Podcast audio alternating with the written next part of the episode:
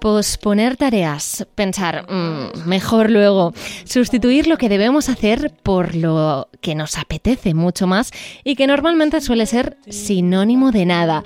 Todo esto tiene un nombre, procrastinar. No suena demasiado bien, ¿verdad? La procrastinación es al final una ladrona de nuestro tiempo, de nuestra motivación, y es algo que no siempre podemos evitar. ¿Somos todos dados a evitar o posponer cosas importantes? ¿Es malo para nuestra salud mental?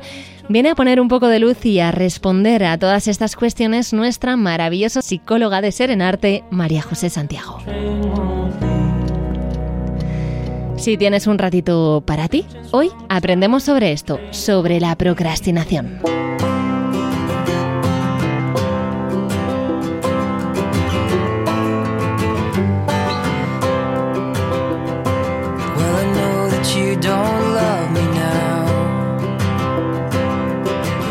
María José, ¿qué tal? ¿Cómo estás? Hola Marta, muy bien, muy contenta del, capítulo que vamos a, a grabar hoy. Sí, porque yo creo que todo el mundo en este planeta alguna vez ha pospuesto, ¿no? Sí. no solo la alarma, que eso creo que también es un tema aparte, sino esas cosas que tenemos que hacer y, que no, que no nos apetece. Sí, sí, sí, totalmente. El, al final, creo que es importante también que, puntualicemos en el capítulo que, mm, que procrastinar no está asociado a que somos unas personas flojas o a que somos perezosas, vagas, ¿no? Sino que tiene mucho que ver con el estrés. Em, está muy relacionado a, esa percepción de, bueno, percepción y, sensación de estrés también que estemos eh, viviendo y a una baja gestión emocional. Quiero que sepas, María José, que antes de aprender qué es la procrastinación, he tenido que aprender bien a decirlo. ¿eh? Porque, es complicada la palabra. Eh, sí, es difícil para, para la adicción, pero bueno, vamos a entrar en materia. ¿Cuándo nos tenemos que preocupar? Porque ya decimos que esto lo hacemos todos, pero llega un punto en el que debemos parar y pensar, uy, igual estoy procrastinando demasiado.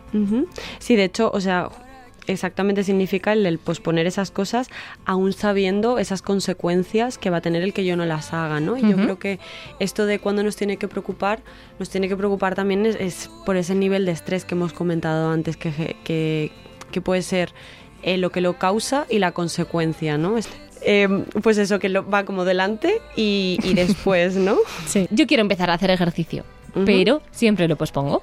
Eh, eso de pensar el 1 de enero o el lunes. ¿Por qué? Porque no empezar ya eh, a hablar con mi jefe, tener una conversación importante con mi mejor amigo, mm, decirle a mi pareja, mm, no me parece bien esto, porque no hacerlo ya. Exacto. Yo voy a poner un ejemplo que lo tengo muy reciente últimamente y creo que puede ser bastante, eh, bastante concreto, ¿no? Y que es el de hacer el TFM, ¿no? El trabajo final de máster. Em, y para que me ayude a explicar ese círculo de la procrastinación que, que hablábamos antes, de cómo se relaciona con el estrés, hacer este tipo de trabajo como puede ser también pues ponerme a estudiar, ¿no? Em, cuando se junta también con más responsabilidades como puede ser pues eh, el trabajo, eh, hacer cosas de las responsabilidades de casa, el tener una vida social también, ¿no? Que tiene que entrar dentro de nuestra, de nuestra semana, el, el poder tener esos espacios también sociales y sumado a que a lo mejor pues esa tarea concreta de inicio no me parece lo más divertido del mundo, ¿no?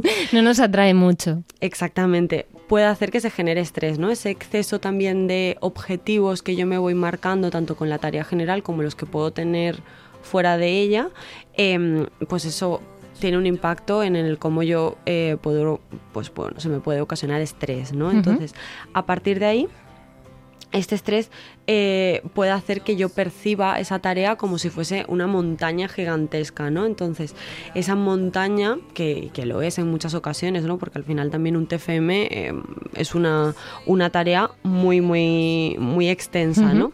Em, eso puede hacer que me genera agotamiento, ¿no? A partir de ese estrés, de percibir esa montaña como gigante, el que pienso todas las cosas que tengo que hacer, eso al generar estrés también genera agotamiento, ¿no? Y entonces eso genera efectivamente que acabe procrastinando, ¿no? Entonces ahí eso va a hacer que yo me sienta mal conmigo misma, me sienta culpable, haya una baja satisfacción, lo cual va a generar que yo me vuelva a poner muchos objetivos para sentir que mm, puedo resolverlo y eso va a hacer que otra vez estemos en ese bucle. Pero habrá forma de salir, ¿no? De dejar de apretar ese, ese posponer, ¿no? Esa teclita. Exactamente. Sí, yo creo que lo primero, y en el voy a seguir con el ejemplo del TFM, ¿no? Para que también se pueda eh, ver de una forma mucho más clara. Eh, si yo percibo ese TFM como esa montaña gigantesca, el primer eh, paso que yo tengo que hacer es empezar a ver eh, todas esas piedritas que hacen el sendero. O sea, no ver una montaña gigante, sino ver el camino, no mirar hacia lo más lejos. Y ya no solo ver el camino, ver las piedritas que forman el camino, ¿no? Todos esos pequeños objetivos, todas esas pequeñas, eh, esos pequeños pasitos en los que yo puedo dividir esa, Por ejemplo, en un trabajo no voy a ver el trabajo, voy a ver el índice. Me voy a preocupar hoy por el índice, ¿no? Por Exactamente, por ejemplo. O pues en un trabajo como el, el trabajo final de máster que tienes que hacer mucha revisión bibliográfica, pues a lo mejor me voy a poner el buscar dos artículos y a partir de ahí... Em, eh, hacer un resumen o solo buscarlo, ¿sabes? El, empezar a ver cuáles son esos pequeños objetivos que yo me puedo empezar a poner. Con el ejemplo que tú has dado antes, por ejemplo, el de el de el gimnasio. Sí normalmente cuando nos planteamos ir al gimnasio y nos apuntamos es de quiero ir cuatro días al gimnasio a la semana. Claro, si esto no llevas, eh, no tienes esa rutina, lo vas a cumplir a lo mejor dos semanas seguidas de realmente ir cuatro días. Y bueno, con muchos peros, ¿no? Eh, aplaudo a las personas que luego llegan realmente esos cuatro días, pero claro, yo tengo que empezar por a lo mejor ir un día a la semana pruebo qué tal encaja ese día a la semana dentro de mi rutina y luego pruebo. Y seguro que poco a poco vas teniendo ganas de incrementar. A mí lo que me han dicho algunos profesionales con respecto a este asunto es que no tienes que tener ganas de, hacer algo para hacerlo.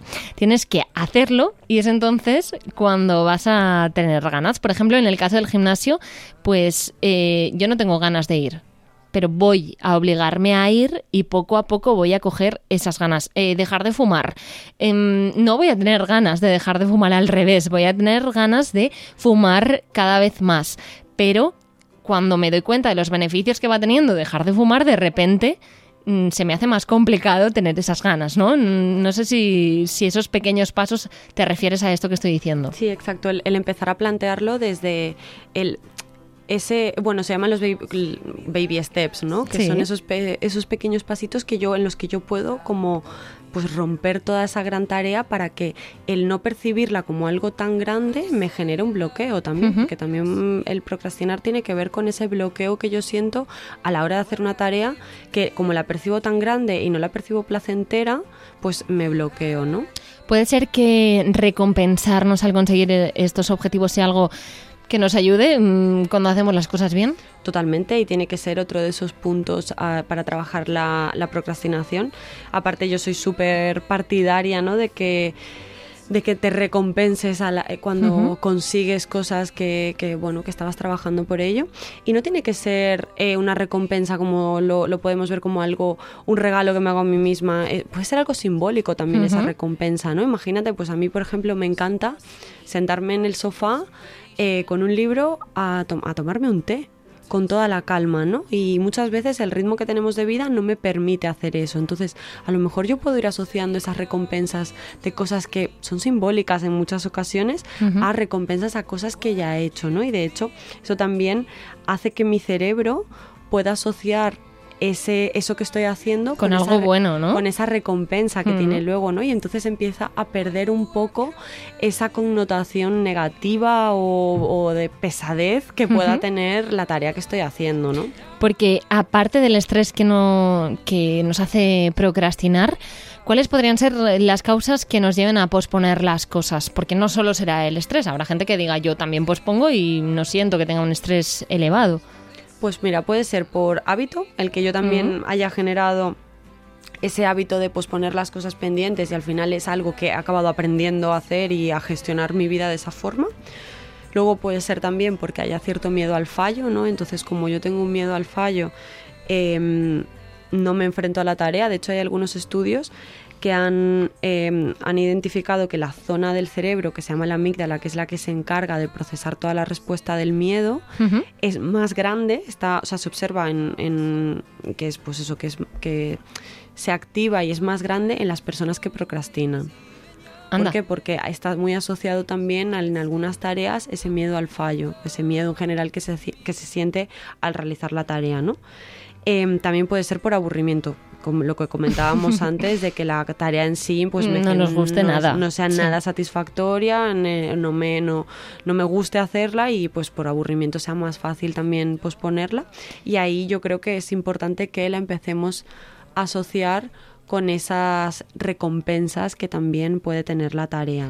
¿Y podría ser eh, por ansiedad? ¿Posponer las cosas porque sabemos que nos van a generar un sentimiento negativo?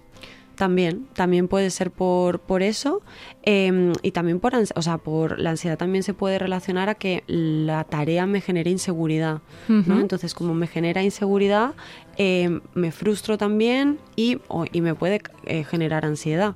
Puede estar por también relacionada a esas dos cosas. Y el tema de las inseguridades y bueno, en general procrastinar puede afectarnos a, a, nuestra autoestima, ¿no? Sí, sí, de hecho está, o sea, puede ser la causa y la consecuencia, ¿no? Como hemos dicho antes con el estrés em, de la procrastinación, ese tema de el, cómo me percibo también a mí misma de capaz de hacer ciertas cosas, eh, se relaciona con la procrastinación también y con la, con la autoestima. Eh, hacíamos eh, hace ya un par de, semanas, hablábamos de redes sociales. Voy a romper una lanza yo a favor de ellas ahora. Sería bueno, por ejemplo, comunicar lo que queremos hacer para dejar de procrastinar. Por ejemplo, el ejemplo del gimnasio, comunicar en redes sociales que nos vamos a apuntar al gimnasio o cada vez que hacemos ejercicio, eh, buscar esa forma de compartirlo nos ayudaría a hacerlo sin posponerlo. Sí, de hecho el, hecho de compartirlo em, es una de las cosas que pueden ayudar a que, a que yo tenga como esa presión extra ¿no? por hacerlo, porque ya lo he dicho y ya me he comprometido en hacerlo. No sé si por redes, o sea lo yo animo a que sea el, entorno cercano en el que lo puedo comentar en el cara a cara, ¿no? O sea, por redes sociales puede ser si lo puedo comunicar por que no quiero decir que no lo haga alguien si lo quiere no, hacer me refiero, sabes a lo que me refiero, ¿no? A las típicas fotos que vemos eh, de el estudio, por ejemplo, o de mm, eh, bueno, mm, apuntes con un subrayador, eh, la puerta del gimnasio, a eso me refiero. O incluso cuando acabamos del ejercicio la foto post 的。Eh, post-running, ¿sabes? A eso me refería. Claro, eso puede, eso puede facilitar el que, pues eso que al final yo también me motive por tener, hacer un seguimiento también, ¿no? Muchas veces, de hecho, muchos entrenadores personales también hacen a las personas que se, si es con el deporte, pues que se vayan haciendo fotos para ir viendo ese progreso, ¿no? Em, pero bueno, también puede ser algo, o sea, puede ser algo si lo quieres compartir porque hay un entorno cercano con el que quieres hacer partícipe también de eso que quieres conseguir, em, pero también puede ser para ti misma, ¿no? Y que esa recompensa también... Me gusta más, ¿eh? Simbólica. sí. o para ti misma, o yo que sé, tu persona más cercana en el día a día. Eh, pero que puede ser también como esa parte de esa recompensa, ¿no? Del pues el a lo mejor hacerle, si estás con el TFM, hacer un seguimiento del número de páginas que ya llevas, ¿no? Por seguir con ese mismo ejemplo y que me sirve a mí también eh, recientemente con el tema de mi TFM, ¿no? Mm, para acabar este capítulo, ¿enumeramos cosas que podemos hacer para poner un stop a esta procrastinación? Sí, yo rescataría 100% lo que hemos comentado eh, al inicio sobre todo del capítulo, lo de esos baby steps, ¿no? Que hemos dicho, esos pequeños pasitos, esas pequeñas piedritas que puedo ir poniendo en el sendero hacia la montaña. Eh, eso 100%, el de qué forma yo voy a dividir esa montaña en muchos pedacitos, muy importante. Luego, por otro lado, em, hemos comentado que la procrastinación está muy asociada al estrés, ¿no? Entonces, es importante mantener los momentos de descanso, mantener unas horas mínimas de 7-8 horas al día de sueño y de reparación, ¿no? Ese sueño que es reparador, muy importante para que nuestro cuerpo... deberían, deberían ser. seguidas, vale. Pero bueno, por lo menos que se intente, ¿no? Que no sea luego que se reduzcan a, muy pocas horas, que eso suele pasar en momentos de estrés, que solemos dormir mucho menos y generar muchas menos conductas de, de autocuidado, ¿no?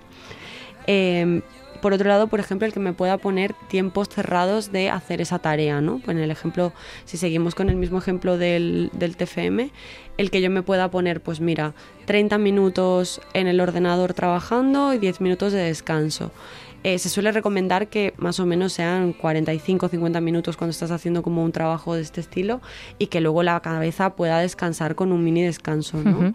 Con dar una vuelta, andar, ¿no? Que el andar también ayuda mucho a bajar los, los, niveles de estrés, pues puede ser un, un ejemplo, ¿no?